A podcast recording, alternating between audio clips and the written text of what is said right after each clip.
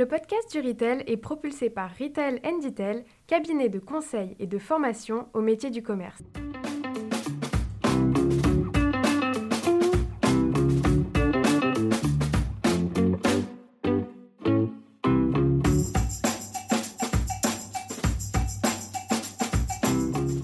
Bienvenue dans le podcast du Retail. Aujourd'hui, on a un podcast spécial euh, spécial Paris Retail Week. La Paris Retail Week démarre euh, mardi, mardi 19 septembre. J'ai le plaisir de recevoir dans le podcast euh, du Retail Arnaud Gallet, directeur de la Paris Retail Week, ainsi que Vincent Maillet de Avas Commerce. Donc bonjour messieurs. Bonjour. bonjour. Merci de nous accueillir. Donc, on va parler un peu en avant-première de la Paris Retail Week et puis de ce qui fait sa richesse. Parce que chaque année, eh bien, vous savez euh, nous apporter encore plus d'informations. Et puis, on parlera dans un deuxième temps euh, d'une étude qui a été menée par Avas et CSA pour la Paris Retail Week sur le portrait robot euh, de l'enseigne qui répondra le mieux aux Français en 2023 et puis également en 2024. Donc, on va commencer avec Arnaud. Arnaud, peut-être quelques mots pour présenter la Paris Retail Week, même si pour bon nombre de professionnels, on ne la présente plus mais on a aujourd'hui un thème qui est tout à fait d'actualité et que moi j'aime beaucoup en tant que retaileuse, c'est Back to Basics du bon sens face au paradoxe. Alors, comment se présente votre salon? Est-ce que vous avez déjà une bonne participation côté visiteurs, côté participants alors oui, absolument. Alors merci déjà de nous donner la, parole. Effectivement, vous l'avez vous l'avez noté, Paris Retail Week, c'est vraiment le rendez-vous, le plus grand rendez-vous de l'année qui réunit tout l'écosystème du retail à Paris, porte de Versailles, entre le 19 et le, 21 septembre. Et cette année encore, on va même plus loin hein, en termes de chaîne de valeur du, commerce, puisque on a à nouveau deux événements, deux salons qui sont colocalisés, donc Paris Retail Week dans le pavillon 4 et le siècle, qui est le salon international des espaces commerciaux, qui se déroulera dans le pavillon 6 en colocalisation, avec la possibilité de visiter les deux pour la population justement d'enseignes, de marques et de, retailers. Donc ça fait de, de, Paris encore une fois cette année la capitale du retail avec ce rendez-vous qui est, euh, incontournable puisqu'on va euh, réunir plus de 25 000 participants,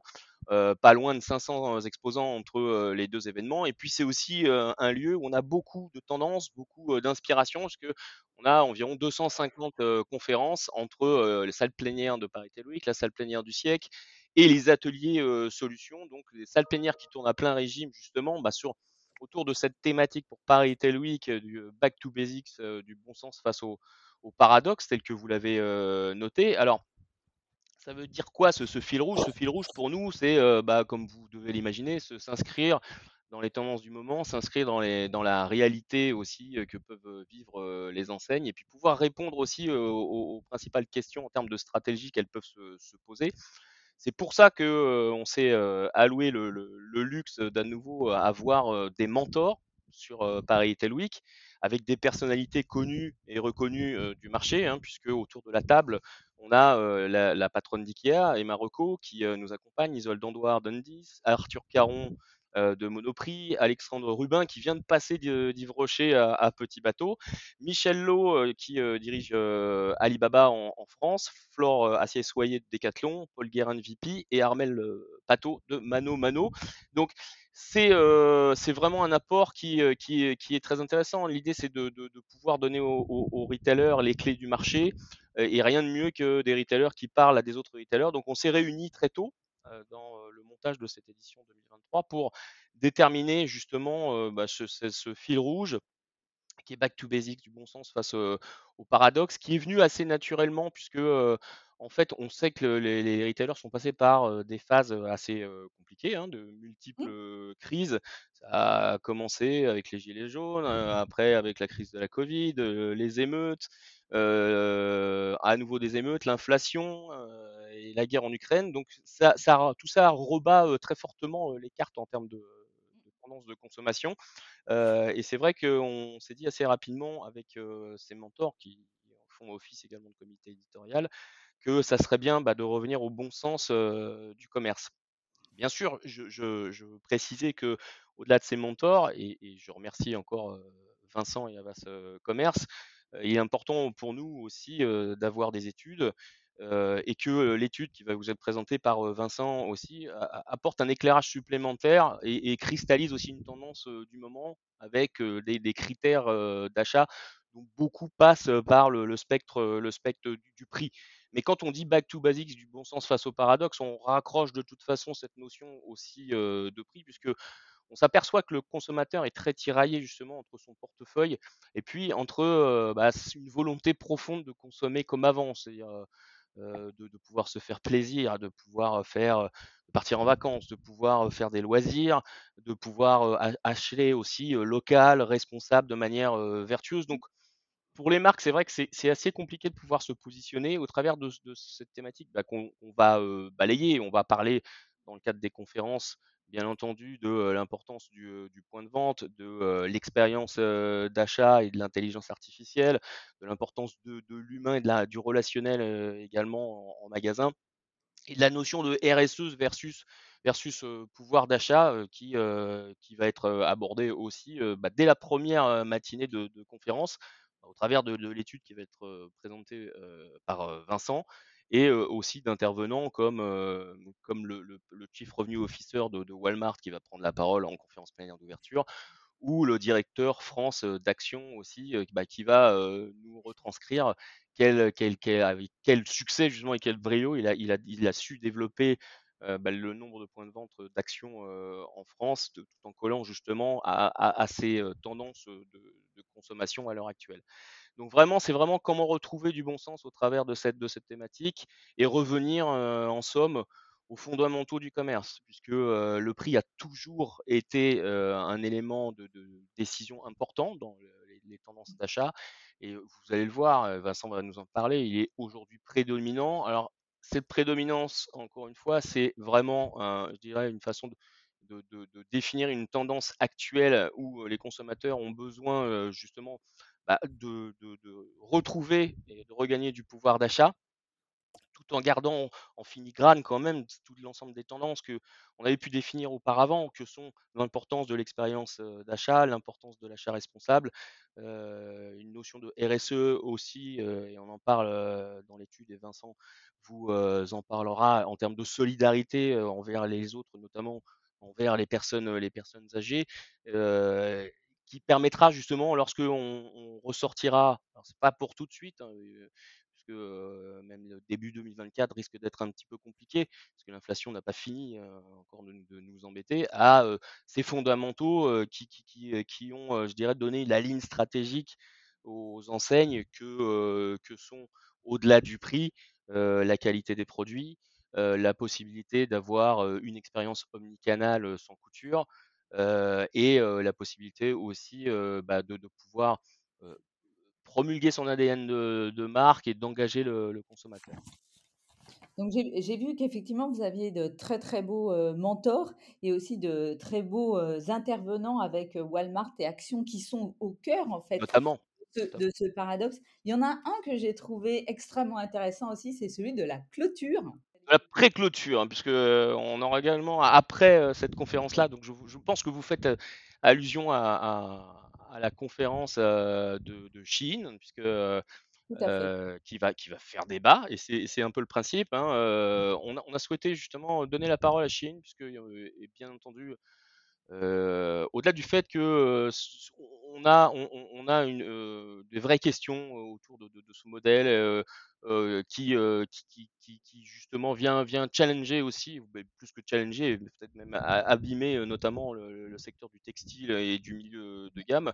Donc on souhaitait justement donner la parole au directeur de la stratégie, de Shein qui vient justement au travers d'un panel, et des contradicteurs puisqu'en face de de de lui, on va donner la parole, au fondateur de 1083, hein, qui est la marque de jeans éco-responsable, qui, va intervenir justement en contradiction, face aux propos de Shein et je pense que ça va être un débat qui va être enrichissant et intéressant. Et je me demande même si on aura suffisamment de temps en en en 45 minutes, pour pouvoir traiter tous les sujets qui, se posent à nous. En tout cas, c'est un débat qu'on attend tous avec, beaucoup beaucoup Et, moi aussi. Et même si vous allez bien sûr revenir aux fondamentaux, et en cette période de crise, bah, c'est le réflexe qu'ont tous les retailers, vous allez aussi beaucoup parler d'innovation. Et donc, vous allez aussi proposer aux startups eh bien, le village des startups, qui est toujours extrêmement important pour elles, mais également pour, nous. tous les retailers classiques. Absolument. C'est un grand point de rendez-vous, justement, pour, pour les enseignes, puisque c'est là que se crée l'innovation.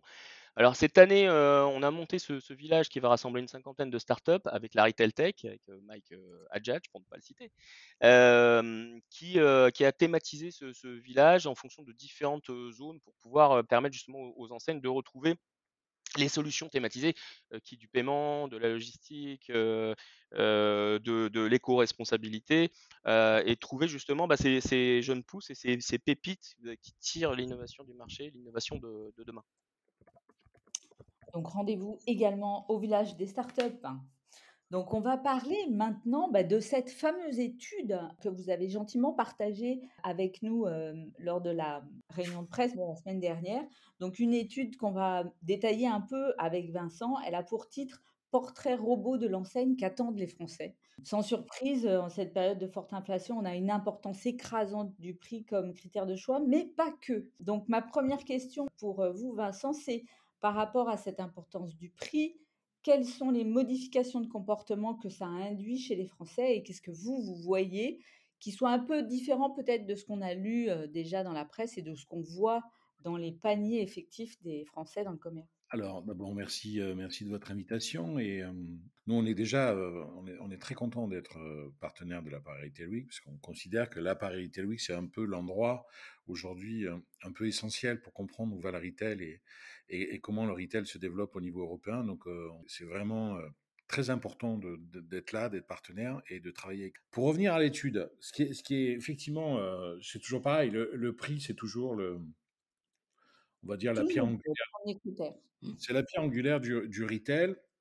Après, quand on creuse un peu, on s'aperçoit d'abord effectivement que les Français sont quand même dans une situation qui est qui est pas très favorable, voilà, y compris psychologiquement, hein, même si effectivement un Français qui ne râle pas n'est pas un Français, mais euh, voilà, c'est quand même un sujet. Et on sent, indépendamment du prix, que les Français cherchent à peu près toutes les solutions possibles et imaginables pour faire des économies ou maintenir leur pouvoir d'achat. C'est-à-dire qu'indépendamment du prix, il y a euh, le développement de, l'occasion, notamment euh, dans les, dans les mesures qui sont demandées sur la RSE ou les, enfin dire les, mesures écologiques auxquelles ils croient et auxquelles ils s'attendent. L'anti-gaspillage est en premier et vient, en premier. Donc c'est assez nouveau d'ailleurs hein, que l'anti-gaspi soit à ces niveaux-là dans les études qu'on a menées jusqu'ici. Donc on voit bien qu'il y, a une attente du prix. Je pense qu'en plus, après les, les, trois années d'observatoire qu'on vient de faire, puisque nous, on a démarré dès le, dès le confinement au moment du Covid. On a fait la première étude à ce moment-là. Donc, c'est la cinquième qu'on fait en France là-dessus.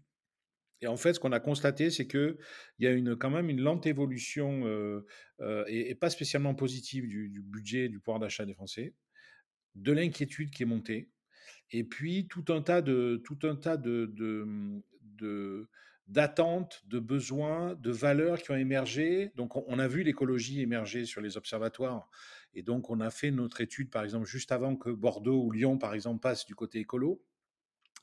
Euh, et là, on voit qu'en fait, c'est en train d'évoluer vers euh, euh, le gaspillage et la seconde main, qui sont, aussi des solutions auxquelles les Français aspirent. Ils attendent toujours autant de qualité, donc ça aussi, ça fait partie des choses intéressantes à noter. La qualité reste une attente forte. On voit aussi dans les demandes que les petits producteurs, globalement, la souveraineté alimentaire, la consommation de produits locaux ou français est largement plébiscité, pas autant que le prix, mais on sent bien qu'il y, a une forme de paradoxe à résoudre, notamment pour les distributeurs, qui est, bah, dans un cas, il faut proposer du prix, et dans l'autre, il faut aussi montrer que le modèle, le business model de la France, tout cas du, commerce en France, évolue aussi vers des choix et des arbitrages qui sont au bénéfice du local et, euh, de la production locale.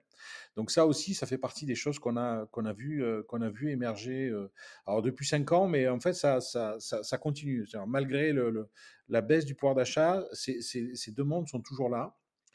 Il y a de profondes attentes C'est-à-dire qu'on a vraiment l'impression que les distributeurs sont perçus, sont positionnés comme euh, les gens qui sont susceptibles d'apporter des solutions. Donc, comme toujours, hein, comme, euh, comme disait le héros dans Spider-Man, euh, de grandes attentes génèrent de grandes frustrations, mais c'est un peu ce qui est en train de se passer. C'est qu'il y a quand même beaucoup de beaucoup d'attentes des distributeurs, et on voit que les distributeurs qui sont plébiscités, ce sont ceux qui ont, toujours fait le combat et ont toujours mené le, le combat du pouvoir d'achat et du prix, ou un modèle un modèle business qui est extrêmement clair sur l'engagement du prix.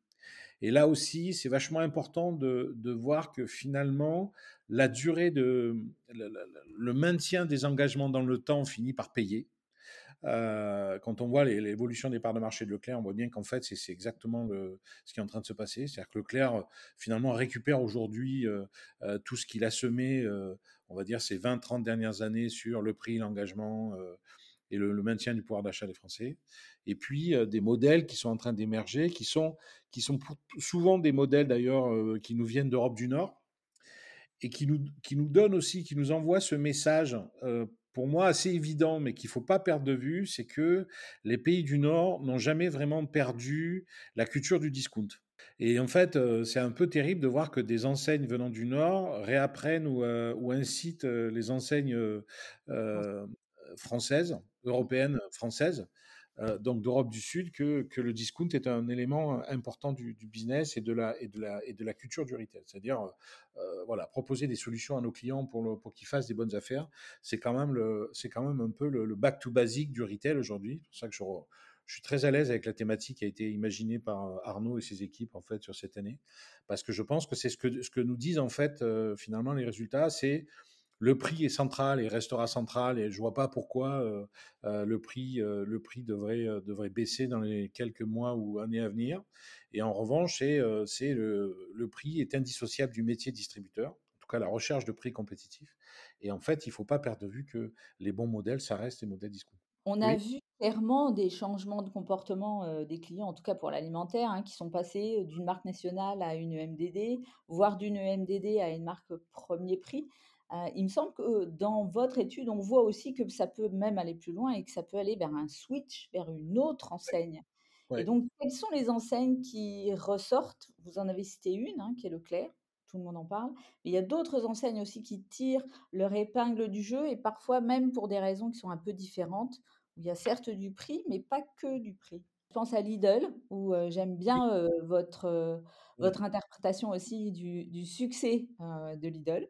Oui, alors il y a un phénomène qui est assez intéressant à suivre, c'est euh, jusqu'ici en fait le discount, quand vous regardiez euh, les panels et les cantars en fait régulièrement d'évolution de part de marché, on voyait que le discount en fait se maintenait autour de 7-8%. Je ne sais pas si vous vous rappelez, il y a quand même une période où Casino, Casino s'est séparé de Leader Price. Hein. Mmh.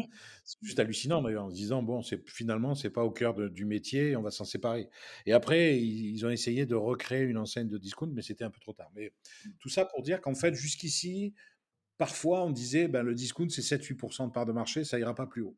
Et là, en fait, l'exercice qui est en train de mener, euh, c'est de faire évoluer leur modèle et, d'essayer de, casser ce, plafond de verre qui est que le discount, c'est, euh, fait pour les, réservé aux pauvres, c'est ceci, c'est cela. Et en fait, ils sont en train, je, je trouve, moi, ils sont en train d'évoluer et de faire bouger leur modèle vers un modèle bien plus acceptable, bien plus ouvert que le simple discount. Et là aussi, il y a un retournement de tendance qui est assez intéressant, c'est de voir à quel point, euh, à quel point des consommateurs aujourd'hui qui n'ont pas de problème de pouvoir d'achat réellement euh, se mettent à consommer et à acheter euh, du discount parce qu'ils se disent finalement, bah, quand on s'y rend, on s'aperçoit qu'il y a du label rouge, il y a du bio, il y a des produits de qualité, et finalement, c'est pas infamant d'acheter des produits dans, dans ces enseignes-là. Donc, on est dans un combat de modèle qui est un combat d'arbitrage, hein, c'est-à-dire où je mets le poids du, corps sur mes investissements, à quel point j'étends mon référencement avec des surfaces qui sont très importantes, qu'est-ce que je mets en place comme, comme solution d'organisation, de logistique, etc. etc. et qu'est-ce que je propose aux clients pour qu'il ait les prix les plus accessibles et les plus profitables possibles. Et on, constate en fait, et on le voit avec Lidl, on le voit avec Walmart. Walmart aux États-Unis, qui est une enseigne vraiment discount, euh, recrute euh, des, des, cadres et des Américains avec un revenu de 100 000 dollars par an.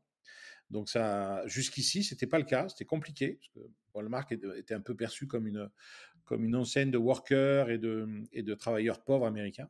Et beaucoup de, communautés hein, hispaniques ou, euh, noires, américaines. Et en fait, on voit bien qu'ils sont en train d'évoluer et de, faire, et de, et de se développer dans ces registres-là. Donc ça, on vit un moment assez intéressant qui est de voir jusqu'où euh, jusqu'où le discount originel, hein, le discount originel qui commence à évoluer fortement dans son, dans son offre prix, dans notamment dans son non alimentaire, etc., etc., euh, pourra se développer en face des anciens traditionnels.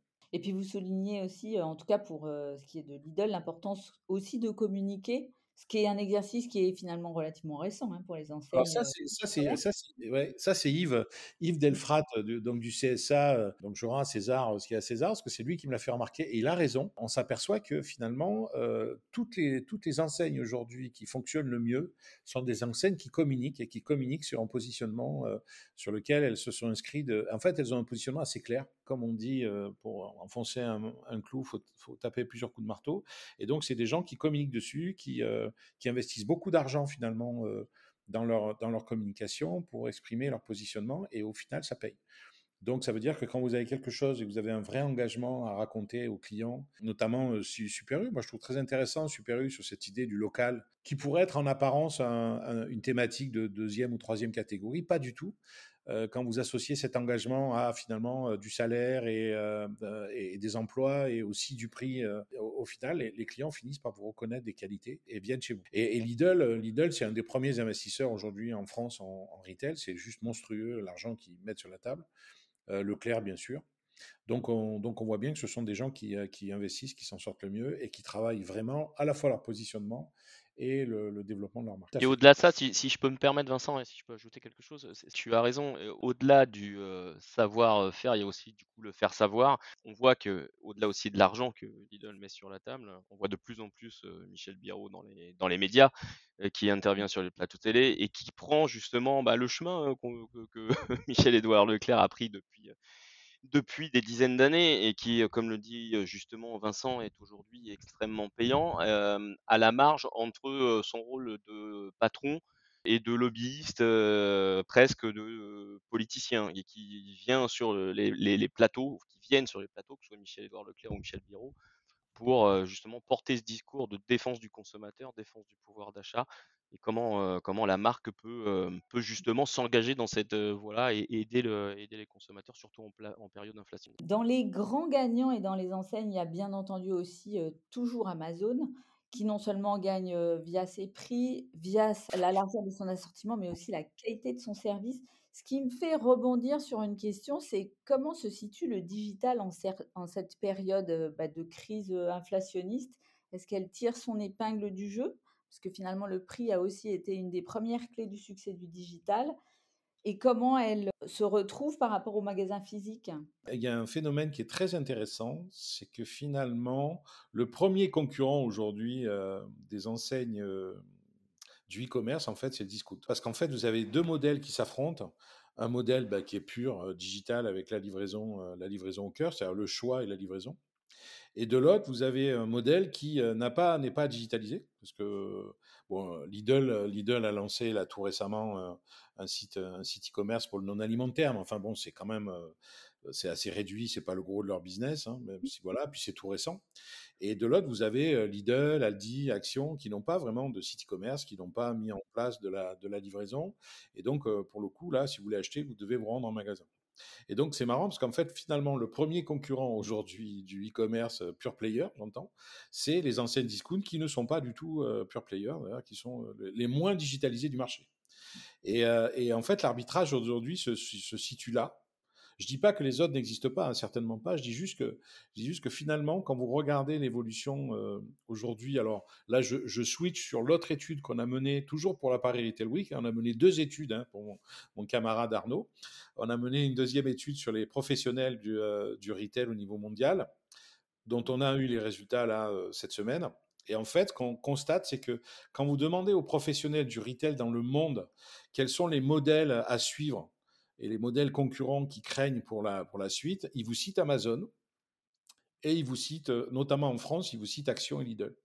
Donc vous voyez, là, en fait, on est vraiment dans, dans une espèce de, de, totale, de totale opposition à vraiment à l'extrémité du spectre, d'un côté Amazon et de l'autre et de l'autre les discuteurs. Donc c'est assez, c'est pour ça que le, back to basic en fait j'aime bien parce qu'on voit bien que euh, les Français dans une quête de pouvoir d'achat, dans la volonté de maintenir leur budget euh, et donc dans, euh, dans, le, dans le fait d'avoir du prix, euh, ils sont prêts à reprendre la voiture et à, et à fréquenter des enseignes qui, donc, qui ne sont pas du tout digitalisées.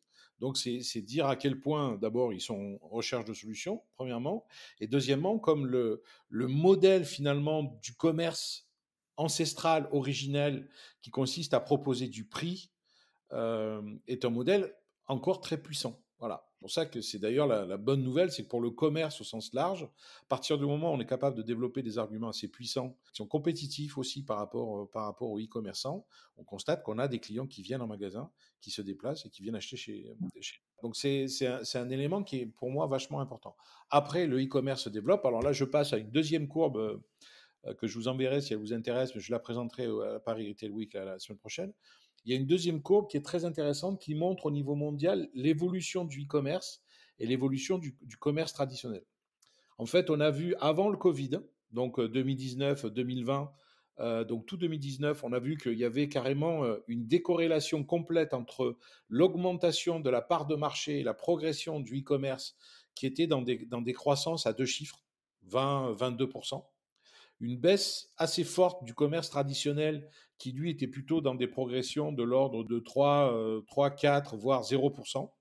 On a eu un effondrement au moment du Covid, une accélération, parce qu'en fait, au moment du Covid, les enseignes e-commerce ont progressé et traditionnelles ont baissé. Il y a eu le Covid. Et après, depuis ce moment-là, on est passé dans un nouveau cycle où on voit que la croissance du e-commerce n'est plus à deux chiffres, mais à un seul chiffre. On est plutôt entre 7 et 8 au niveau mondial. Et le, commerce traditionnel, lui, évolue à plus 4, plus 3, plus 4. Et ce qui est très notable, c'est que les deux courbes évoluent de la même manière. C'est-à-dire qu'on voit qu'il y a une corrélation totale, là où il y avait une dissociation totale entre l'augmentation phénoménale, on s'est dit, mais le e-commerce va tout bouffer, va tout tuer, 20, 20, 20, 22% de croissance, c'est incroyable, voilà, le commerce traditionnel est mort. Le Covid, en fait, a cassé cette dynamique. Et aujourd'hui, on est dans une dynamique où le commerce, le e-commerce mondial et le commerce traditionnel évoluent euh, pas au même rythme, parce qu'encore une fois, le, commerce, le e-commerce était à 7-8%, mais il est, il est carrément indexé sur l'évolution du commerce traditionnel et les deux aujourd'hui se sont rejoints.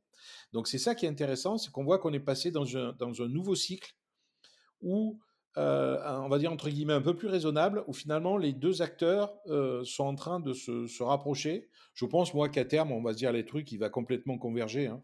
Je pense que l'avenir, euh, l'avenir du, du, commerce, c'est pas du e-commerce pur, c'est pas du magasin pur, c'est vraiment entre les deux, c'est-à-dire ce que j'ai appelé moi du market, de marketplace and mortar, c'est-à-dire à la fois des, des, des, écosystèmes où on est capable de produire énormément de choix et puis des magasins. Ce que fait Walmart d'ailleurs aux États-Unis, qui est un très bon exemple.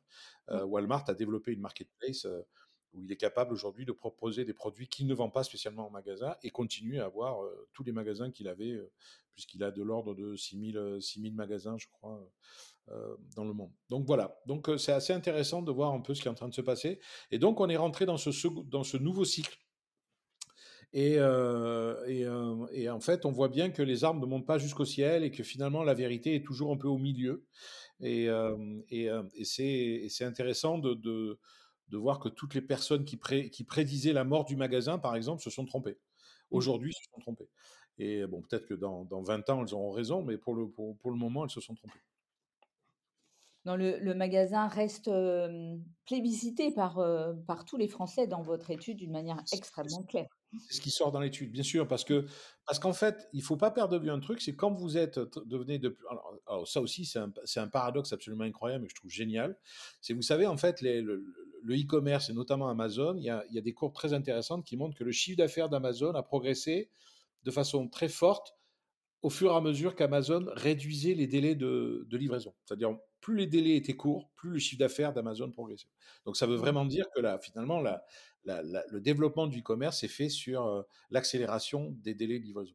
Ce qui est toujours le cas d'ailleurs, hein, ce qui ressort dans l'étude et ce qui ressort au niveau mondial. Donc là, c'est, on va dire que ça fait partie des éléments clés du développement du commerce. Mais, euh, mais, mais ce qui est intéressant, c'est qu'en fait, les arguments, quand vous demandez aux gens pourquoi vous allez en magasin, d'accord Ils vous disent bah, parce que le produit est disponible immédiatement. C'est-à-dire que finalement, l'argument du e-commerce, qui est la rapidité de livraison, devient un argument du magasin qui est de dire bah, finalement, moi, quand je, je vais dans mon magasin, bah, j'ai mon produit tout de suite, je l'attends pas. Euh, donc, euh, donc c'est assez génial de voir que finalement le magasin, quand on veut un produit rapidement et machin, bah, il est disponible tout de suite. Donc c'est pas moi qui l'ai trouvé, hein, c'est juste la question euh, pourquoi vous continuez à fréquenter le magasin? Alors il y a la dimension expérientielle, je peux toucher, je peux avoir des conseils, je, je vois le produit. D'abord je vois le produit que j'ai en main, donc il y a toujours cette finalement cette, ce rapport à l'achat vous savez, l'acheteur, quand, le, quand, le, quand le, le, client français se met en mode achat, ça devient un acheteur, toucher un produit, euh, euh, mettre, le, presser, voir s'il est qualitatif, enfin tout ça, ça fait participe de l'achat et d'être assuré par le, le fait d'acheter un produit de qualité. Et donc, c'est aussi un argument du magasin qu'on n'a pas forcément dans l'e-commerce, puisque l'e-commerce, des fois, on, achète, puis quand on voit ce qui arrive, on est un peu déçu, ou ça correspond pas à ce qu'on attendait. Et donc, voilà. Donc, on voit bien que les arguments aujourd'hui qui, sont qui sont développés par les consommateurs qui vont en magasin, c'est souvent des arguments qui viennent s'opposer au e-commerce. C'est-à-dire mmh. que quand ils disent bah, je l'ai tout de suite, bah, si vous l'avez tout de suite, c'est qu'en fait, c'est finalement en, contrepoint du e-commerce où je l'aurai que demain ou après-demain. Donc on voit bien que les clients viennent dans les magasins et ils viennent pour de bonnes raisons parce qu'ils sont en train de se rendre compte que finalement, le magasin a des vertus que le e-commerce n'aura pas tout de suite ou peut-être jamais. Et dans ces paradoxes, vous en avez déjà un petit peu parlé aussi, il y a ce qui vient après la de prix, c'est-à-dire les préoccupations environnementales. Et oui, vous en avez parlé, de leviers du quotidien qui sont vraiment rentrés dans le quotidien et dans la tête des, clients, c'est l'anti-gaspi et la seconde main. Et je voulais savoir si vous aviez bah, finalement quelques chiffres aussi pour encourager tous ces retailers qui se mettent à vendre à la fois de la seconde main et du neuf, et Dieu sait que ce n'est pas simple, bah, les encourager à continuer, parce que finalement, ça reste une attente bah, des Français. En fait, je, vais faire mieux que les encourager, je vais leur dire qu'ils n'ont pas le choix.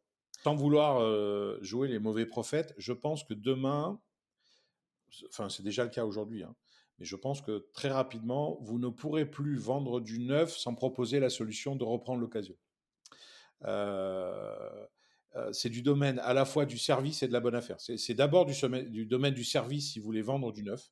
C'est-à-dire qu'aujourd'hui, euh, on, se met deux secondes à la place d'une famille qui habite Boulogne, par exemple, qui habite dans un 80 mètres carrés avec deux enfants. déjà, il y a, une chambre qui est remplie de choses, d'objets euh, il y a peut-être un ou deux téléviseurs, voire trois ou quatre écrans dans, l'appartement de la famille. Et donc, et tout ça fonctionne. Donc, pour changer et s'acheter un nouveau téléviseur ou un nouveau écran, ça veut dire qu'il faut se débarrasser de l'ancien. Mmh. C'est la même chose de, des vélos, c'est la même chose des fours, c'est la même chose de beaucoup de, de beaucoup d'ustensiles et d'objets dans la maison. Donc, je pense que reprendre l'ancien, euh, racheter l'ancien pour acheter du neuf va devenir, va devenir la norme. Voilà. Et il y a beaucoup d'enseignes, on le voit d'ailleurs. Hein, vous avez vu, euh, notamment Zara qui s'est qui s'est lancé dans l'occasion là. Euh, donc on voit bien qu'il y a euh, il y a quelque chose qui est en train de se passer autour de ça. Ça c'est le premier point. Et le deuxième, c'est moi j'ai longtemps travaillé pour le Bon Coin. Et en fait, on constate que quand, quand vous interrogez les Français sur la, le rôle et la place du Bon Coin dans dans le pouvoir d'achat, c'est monstrueux parce qu'en fait, vous voyez que tout un tas de Français qui ont un pouvoir d'achat limité, réduit, en tout cas qui ne progressent pas aussi rapidement que l'inflation, ben, quand ils veulent rêver et s'offrir quelque chose, le bon coin, c'est 50% du prix parce que c'est de l'occasion par rapport au neuf. Donc c'est obligatoire. En fait, de proposer de l'occasion, c'est obligatoire. La question, c'est comment on, crée des filières, une organisation qui fait que l'occasion ne vient pas phagocyter complètement le neuf, qui, fait que ça changerait complètement le, business model de certaines enseignes. Pour autant, je pense qu'on n'a pas le choix. Alors d'abord, d'un point de vue écologique, voire d'un point de vue purement bon sens, euh, c'est logique de, de, ne pas, de ne pas flinguer l'occasion et de se dire que l'occasion n'est pas jetée. Donc je, trouve ça moi assez, euh, assez sain. Voilà. Euh, et puis le deuxième, c'est que pour le pouvoir d'achat, si vous, vous, avez comme solution le discount, Et puis, on voit que Vinted, on voit que Le Bon Coin aujourd'hui, moi j'ai des enfants, mes trois enfants achètent des fringues sur Vinted. Et pourtant, je veux dire, on, aurait, on a les moyens de leur acheter des fringues neuves s'ils le souhaitent. Hein. Enfin, je mais personne, euh, personne euh, vient me voir en disant papa, euh, prête-moi de l'argent pour acheter machin. Les mmh. trois, on consomme naturellement l'occasion. Et je trouve ça assez, assez fou, parce que même quand j'essaie de leur acheter des trucs neufs, ils veulent pas. Mais, mais, mais on voit bien qu'il y a un changement d'évolution, y compris dans la nouvelle génération, et que les enseignes qui n'ont pas compris, qui n'ont pas pris ce virage, auront de grosses difficultés pour moi dans les, dans les prochains mois ou années. Dans ce sens, on aura des solutions. Hein, sur Paris Retail Week pour accompagner justement les, enseignes. On parlait tout à l'heure de la zone startup, je pense notamment à une société qui s'appelle CircularX. Qui sera présente, qui est une vraie pépite en la matière et qui propose aux enseignes justement bah, une plateforme qui est assez innovante de, gestion, de revente de, de leurs produits en, seconde main, qui a déjà gagné beaucoup de prix. On l'a récompensé déjà l'année dernière et, et, ils seront à nouveau présents cette année et je pense que ça mérite d'être regardé de près, effectivement. Autre paradoxe, un sujet qui pourrait paraître paradoxal, le prospectus. Bah parce que c'est à la fois un outil pour rechercher du pouvoir d'achat et puis d'un point de vue environnemental, c'est un peu challengé, enfin c'est relativement challengé. Alors ah qu'est-ce qu'on apprend via cette étude sur cette perception du prospectus? C'est vrai qu'on l'apprend dans l'étude, mais on, s'en doutait un peu. C'est que le prospectus, ça reste toujours un canal d'information super important pour les clients. Voilà, toujours et que euh, et, et, donc la, que l'arrêt du prospectus est plutôt euh, vient plutôt d'un comportement volontariste des enseignes, d'un contexte global qui est défavorable au prospectus, que vraiment une demande très forte euh, des clients, parce qu'il y a encore mmh. beaucoup de beaucoup de gens qui l'utilisent, qui le lisent et qui et qui ont bien compris aussi que pour faire des bonnes affaires, notamment les plus âgés, notamment les plus modestes, ceux qui n'ont pas forcément accès au, au numérique aussi facile, ils ne sont pas aussi à l'aise avec le numérique, le prospectus reste un canal de, choix, de découverte de la bonne, de la bonne affaire pour choisir son enseigne. Donc surtout qu'en fait, en plus, en ce moment, on voit bien que les changements d'enseigne, de fréquentation d'enseigne, se font essentiellement sur le prix et la bonne affaire. C'était le cas avant, mais, mais c'est encore plus fort aujourd'hui. Donc le, fait d'avoir des outils comme le prospectus qui permettent de voir les propositions des enseignes reste un, reste un sujet. Donc, donc voilà, donc je pense que toutes les enseignes d'ailleurs ne sont pas aussi dures que Leclerc.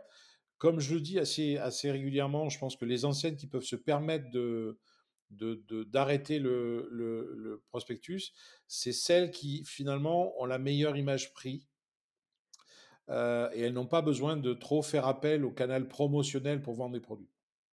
Donc en fait, la fin du prospectus va quand même globalement avantager les enseignes qui ont la meilleure image prix. Encore une fois, celles qui ont le plus communiqué sur leur image prix et qui se sont le plus engagées sur l'image prix.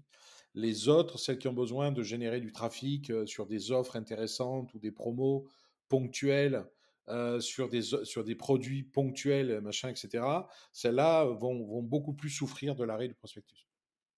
Sachant qu'encore une fois, l'alternative euh, idéale euh, qui répond exactement aux mêmes qualités que le prospectus papier dans la boîte aux lettres n'existe pas. Donc tous ceux qui racontent qu'ils ont la solution miracle euh, de remplacement euh, au prospectus sont, des, sont des menteurs. Voilà, l'équivalent n'existe pas. Donc ça veut dire un changement de modèle aussi. C'est beaucoup plus profond finalement. L'arrêt du prospectus est un changement beaucoup plus profond pour les enseignes qu'on pourrait l'imaginer parce que ça touche au mmh. marketing et au positionnement de l'enseigne. Après, le dernier point, c'est quand vous avez dépensé, il faut savoir qu'en fait, c'était quasiment x 10 entre l'investissement média des enseignes et l'investissement, le, budget des prospectus. On était x 10. Hein. C'est-à-dire qu'une enseigne qui mettait 30 millions d'euros en médias mettait pas loin de 250, 300 millions d'euros dans ses prospectus. C'est vous dire le niveau d'investissement, la débauche d'argent qui était, qui était mmh. dans les prospectus. Et donc, on a éduqué les, consommateurs français à utiliser un canal depuis des années parce qu'on a investi beaucoup, beaucoup d'argent. Donc, euh, euh, là, il y, a un, virage, très puissant qui est en train d'être fait, mais qui va à l'encontre de tous les investissements qui ont été faits par les anciens jusqu'ici. Donc, c'est pour ça que ça ne va pas se passer aussi simplement et aussi facilement qu'on peut l'imaginer. Et ce sera intéressant de voir euh, bah, l'année prochaine, finalement, s'il y a aussi une inflexion dans la perception des clients sur, sur ce sujet du prospectus Vous verrez que je, je ne suis, moi, je, je, je, dis pas, je pense qu'il y a des enseignes qui vont continuer à utiliser le prospectus, mmh. malgré toutes les, les contraintes qui vont perdurer, enfin, et qui vont s'accélérer. Je ne dis pas que je dis pas qu'il faut mettre tout. Je, je rachète pas une je rachèterai pas une imprimerie qui, euh, qui imprime des prospectus, par exemple, aujourd'hui. On est d'accord. Mais mais vous allez voir que je je, je suis pas sûr que le virage se fasse aussi simplement que ça et qu'on puisse arrêter aussi facilement que ça le prospectus. Voilà, c'est ça. C'est clair, et, toutes les enseignes non alimentaires en particulier ont une vraie réticence à arrêter euh, le prospectus avec des fréquences d'achat qui sont très différentes. Dans votre observatoire, on voit quand même apparaître quelques solutions euh, qui pourraient au moins en partie euh, se substituer au prospectus, et je pense à l'importance de la carte de fidélité et globalement au CRM. Alors là, alors d'abord bravo, hein, parce que vous avez tout compris en fait. Euh, c'est-à-dire que le, vrai, la, vraie alternative euh, au prospectus, c'est euh, la connaissance client et donc le CRM. Ce que je dis, moi, ce que, je, ce que j'essaie d'expliquer à beaucoup de clients, parce qu'ils ont du mal à sortir du prospectus pour beaucoup, c'est qu'en fait, on est en train de passer d'un marketing de masse à un marketing individualisé. Le prospectus était l'archétype du marketing de masse, c'est-à-dire que vous mettiez 200 produits dans un prospectus, avec des offres plus ou moins intéressantes, des produits plus ou moins géniaux, plus ou moins intéressants pour le client, et puis vous laissiez le client se débrouiller avec ça, faire sa tambouille, ses choix, en vous disant bon, mais finalement j'ai essayé de faire des efforts un peu partout. Bon, il n'y a pas énormément de grosses affaires, mais voilà. Et donc, et puis surtout, j'envoie à tous mes clients, quels qu'ils soient, le même prospectus, la même offre, les mêmes promotions, et puis entre guillemets, ils ils se débrouillent. Vous voyez ce que je veux dire? Là, l'arrêt du prospectus, ça veut dire le retour de produits phares euh, bien identifiés, le retour de produits phares par cluster, c'est-à-dire par typologie client. Euh, des seniors vont être intéressés par une catégorie de produits qui va pas intéresser forcément une famille avec enfants ou un jeune, un jeune de la génération Z. Donc ça veut dire que euh, le, seul canal finalement qui sera assez peu coûteux pour les enseignes et qui permettra de toucher les clients directement, c'est le CRM. Et après, l'outil CRM implique de bien connaître ses clients pour pousser des produits qui sont, qui sont intéressants pour eux. C'est-à-dire qu'on ne pourra pas envoyer à la génération Z euh, ce qu'on faisait dans, dans, les prospectus, c'est-à-dire qu'on mettait un, petit peu de, produits iPhone, euh, euh, téléphone mobile, télé, jeux vidéo dans le machin, et puis de l'autre côté, il y avait des couches pour les familles, et puis du saumon pour les gens plus âgés, par exemple. Hein, je, je, suis un peu caricatural, mais voilà. Là, on ne pourra plus faire ça en CRM. Donc, euh, donc, euh, donc voilà, donc c'est une nouvelle façon de bosser. Mais euh, ce qu'il faut retenir, c'est ça, c'est de passer du marketing de masse au marketing individualisé, et c'est clairement ce qui va se passer aujourd'hui avec la mort du prospect. Et donc, vous avez parlé de cette deuxième étude, qui est cette fois la vision des retailers et en plus une vision mondiale. vous en avez déjà, vous nous avez déjà donné quelques insights. Est-ce qu'il y a d'autres insights intéressants que vous pouvez nous donner avec quelques heures d'avance même si bien sûr on ira vous écouter le 19 avec beaucoup d'attention. Il y en a pas mal d'insights intéressants en, finalement dans, cette, dans cette étude. Alors, ce qu'on constate, c'est que globalement, d'abord, l'inflation est mondialisée. Et donc, tous les distributeurs ont, ont le même problème et ressentent les mêmes difficultés de pouvoir d'achat chez leurs clients. que ce soit en Chine, aux États-Unis, en Amérique latine, voilà. Donc ça, c'est ça, c'est un point très très très très important on constate aussi que le discount, l'évolution du discount et, donc le, développement du modèle discount est plus ou moins rapide selon les zones. Par exemple, la Chine réagit très fortement au discount. Euh, L'Angleterre réagit assez fortement au discount, c'est-à-dire euh, prédit et, pense qu'il faut développer des gammes de discount. La France est en retard, par exemple. Voilà. Euh, voilà, dans les réponses qu'on nous fait en France, on est bien en deçà de, ce que dit la Chine ou de ce que disent d'autres pays. Euh, je pense qu'il va falloir, va falloir se réveiller un peu en France. C'est toujours le cas en fait. C'est terrible à dire, mais la, France est toujours. Il y a un effet de latence en France qui est, qui est supérieur à d'autres pays où, où, la Chine, en fait, il y a une réaction quasiment immédiate quand on sent que les clients. Voilà. Mmh. On va vers un développement des MDD, des, des ce que j'appelle moi les private labels. Donc on voit bien que les distributeurs dans la galerie de solutions, euh, ça fait partie des choses qu'ils vont mettre en place très rapidement. On voit que le prix est le, la pierre angulaire toujours du commerce au niveau mondial. En revanche, on voit un, autre phénomène euh, qui est super important, c'est un un des premiers critères d'évolution du modèle, c'est la livraison. C'est-à-dire que le e-commerce, c'est un peu ce que je vous disais tout à l'heure, c'est-à-dire que le e-commerce est monté très haut, est redescendu à un niveau de progression qui est plus sage, mais c'est aussi finalement, on peut dire que c'est aussi une forme d'intégration du e-commerce par les enseignes. Pour ça qu'en fait le e-commerce commence à, à, progresser dans les mêmes proportions ou dans la, dans la même dynamique que les, que les enseignes traditionnelles, parce qu'en fait, il y a une intégration du e-commerce par les enseignes. Donc on voit bien que euh, euh, la livraison, la gestion des retours, la rapidité de livraison sont des arguments, euh, ou en tout cas des, des, leviers sur lesquels les, les commerçants du monde entier sont en train de travailler. L'autre point qui est très très intéressant à noter, c'est que quand on leur demande quel est le modèle plébiscité, euh, c'est le modèle des marketplaces au niveau mondial. C'est-à-dire que le choix, la quantité du choix que vous proposez est en train de devenir le, support sur lequel le e-commerce est en train de se développer comme argument compétitif.